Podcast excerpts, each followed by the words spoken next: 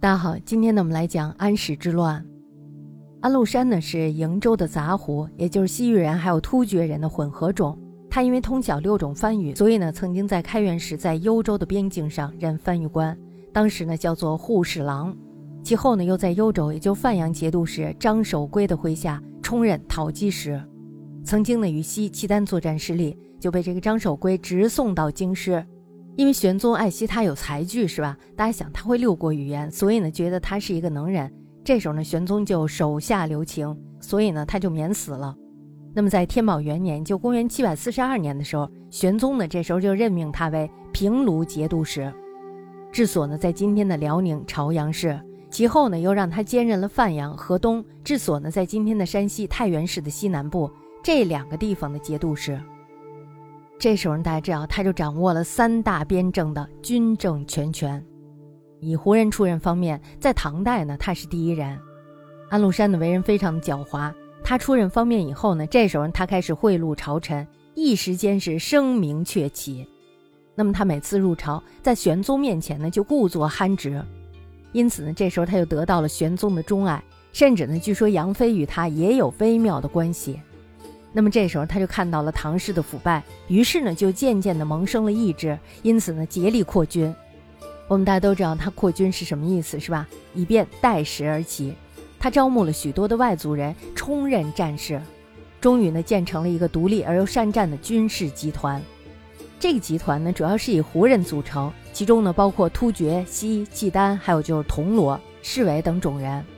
因为他在玄宗面前呢一向都比较憨直，所以呢他的阴谋唐玄宗是一点儿也没有看出来，对他呢仍然是异常的宠信。那么在天宝九载，就公元七百五十年的时候，这时候呢唐玄宗就封安禄山为东平郡王。我们大家看一下这个唐玄宗，他给他的殊荣是非常厚实的，这是胡人空前未有的殊荣，也是唐代武将封王的第一人。那么自从杨国忠执政以后呢，安禄山呢对他是甚为轻视。大家想一下，都是受宠的人是吧？凭什么要重视你？那么这时候他们俩就生了嫌隙了。杨国忠呢屡次在玄宗的面前说安禄山要造反，玄宗呢心想怎么可能这么一个憨傻的人他能造反吗？是吧？他不信。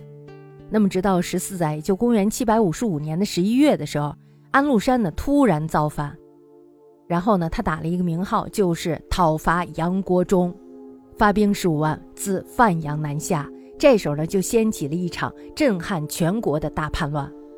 安禄山起兵以后呢，黄河以北的州县这时候呢是望风瓦解，因为打不过他，他的这个作战能力太强了，是吧？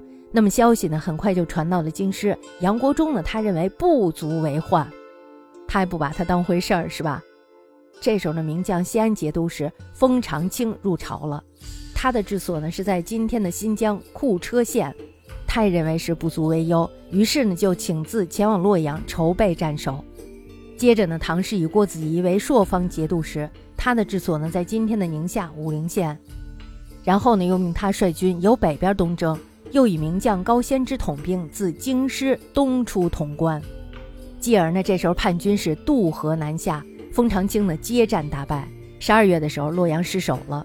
封长清呢这时候又在洛阳的附近开战。结果呢？没成想还是连连失败，于是呢没有办法率众西逃。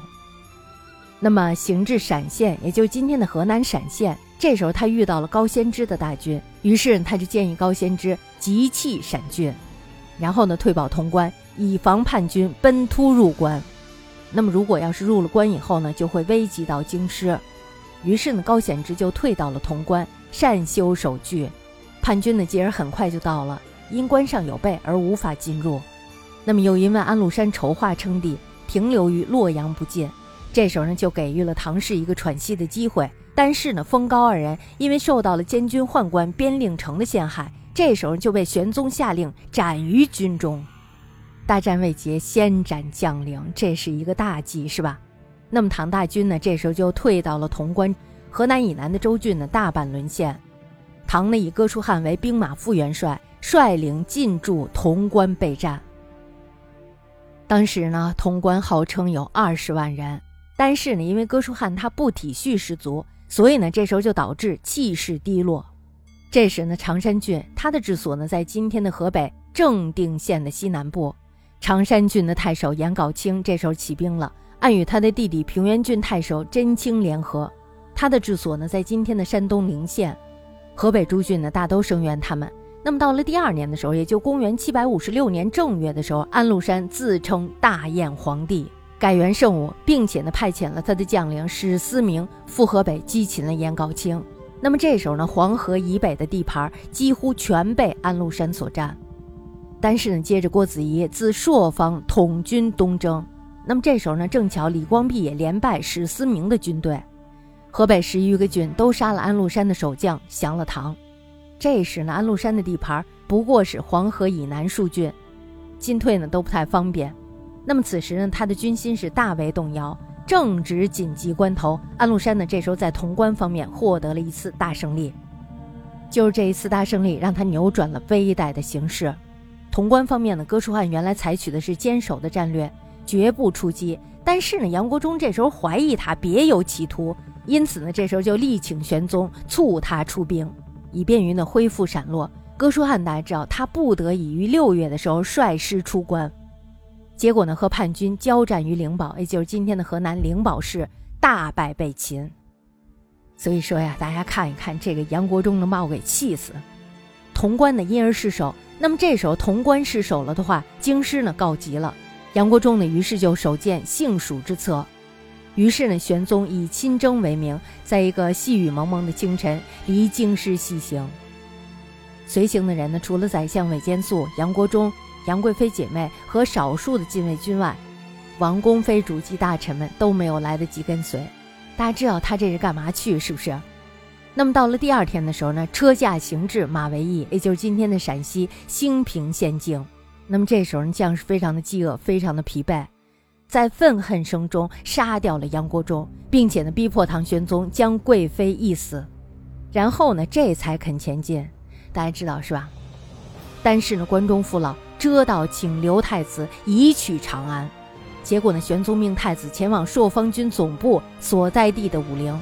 也就是今天的宁夏武陵县，而自行入蜀。那么大家想，接着呢，叛军攻下了长安，杀唐氏妃主皇孙数百人。大臣呢，这时候也有不少的投向了安禄山。但是呢，叛军过于残暴，人心不复。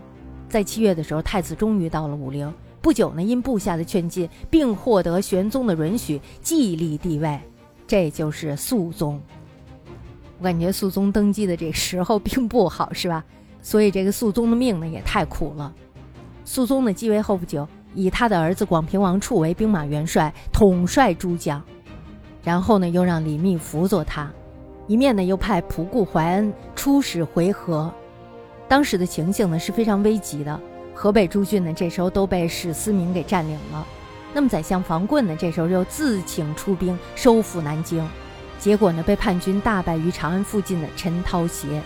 这个时候呢，死了四万人。至德二载，也就公元七百五十七年正月的时候，安禄山呢，这时候被他的儿子庆绪刺杀于洛阳，地位呢，这时候就被庆绪所得。继而呢，唐以郭子仪东进，回纥援兵四千呢，这时候也到了。九月的时候呢，唐军攻克了长安，叛军呢，这时候就改变了方向，南击江淮地区。那么到了十月的时候，屏障江淮的重镇睢阳，也就是今天的河南商丘县失陷了。守将呢是张巡、徐远，他们被害了。幸而呢，这时候郭子仪进攻洛阳，这才牵制住了叛军，使他们没有南进。同月，唐军攻克了洛阳，安庆绪呢这时候北逃至邺，也就是今天的河北临漳县西。至此呢，两京都告克复，收复了洛阳，还有长安。肃宗与太上皇这时候先后反抵长安，史思明呢这时候见势不佳，于是呢就投降了唐氏。唐呢这时候就任命他为义归王范阳节度使。这时呢关中河南地区的叛军全部被肃清，黄河以北呢则只有安庆绪盘踞的邺城以及其附近的数郡，其他的地方呢至少在名义上大体归唐。至德三载，就公元七百五十八年的时候。唐命郭子仪、李光弼等九节度使讨伐安庆绪，安庆绪呢这时候是困守邺城，并求救于史思明。这时呢，史思明再度叛变，乃于第二年三月率军南下，大败唐师于邺城以南。史思明呢击败了唐军以后，又把安庆绪给杀了，收拾余众，派人驻守邺城，而自回范阳。大家看他这一通骚操作是吧？很厉害。到了四月的时候，史思明呢称燕地，改元顺天，以范阳为燕京。九月的时候呢，史思明率兵向河南地区进攻，李光弼呢放弃了洛阳，移军黄河北岸，与史思明呢相持了好几年。上元二年，就公元七百六十一年的时候，李光弼呢反攻洛阳失败，史思明呢胜利了。不久以后，他就被他的儿子朝毅刺杀。史思明的部下大都为安禄山的旧部。那么对于朝毅呢，并不听从。洛阳以及四周数百里的地方尽成废墟。空无所有，因而呢，这时候叛军的气焰大为降低。大家想，什么都没有了，吃什么喝什么，是？都是问题。那么在宝应元年，就公元七百六十二年四月的时候，太上皇与肃宗相继去世，太子玉就广平王处这时候当了皇帝，是为代宗。继而呢，代宗命令他的儿子雍王氏这时候去担任兵马元帅，仆固怀恩呢为副将。聚会诸道节度使与回纥援兵于陕，也就是今天的河南陕县，进讨史朝义。那么同年十月的时候，唐呢这时候又收复了洛阳，史朝义呢北逃，仆固怀恩亲自率兵追逐，叛军呢这时候纷纷投降，史朝义呢北走范阳，守将李怀仙呢这时候也投降了。广德元年，就公元七百六十三年的时候，史朝义呢这时候想东奔逃往契丹，但是呢没成想被李怀仙的兵给追杀了。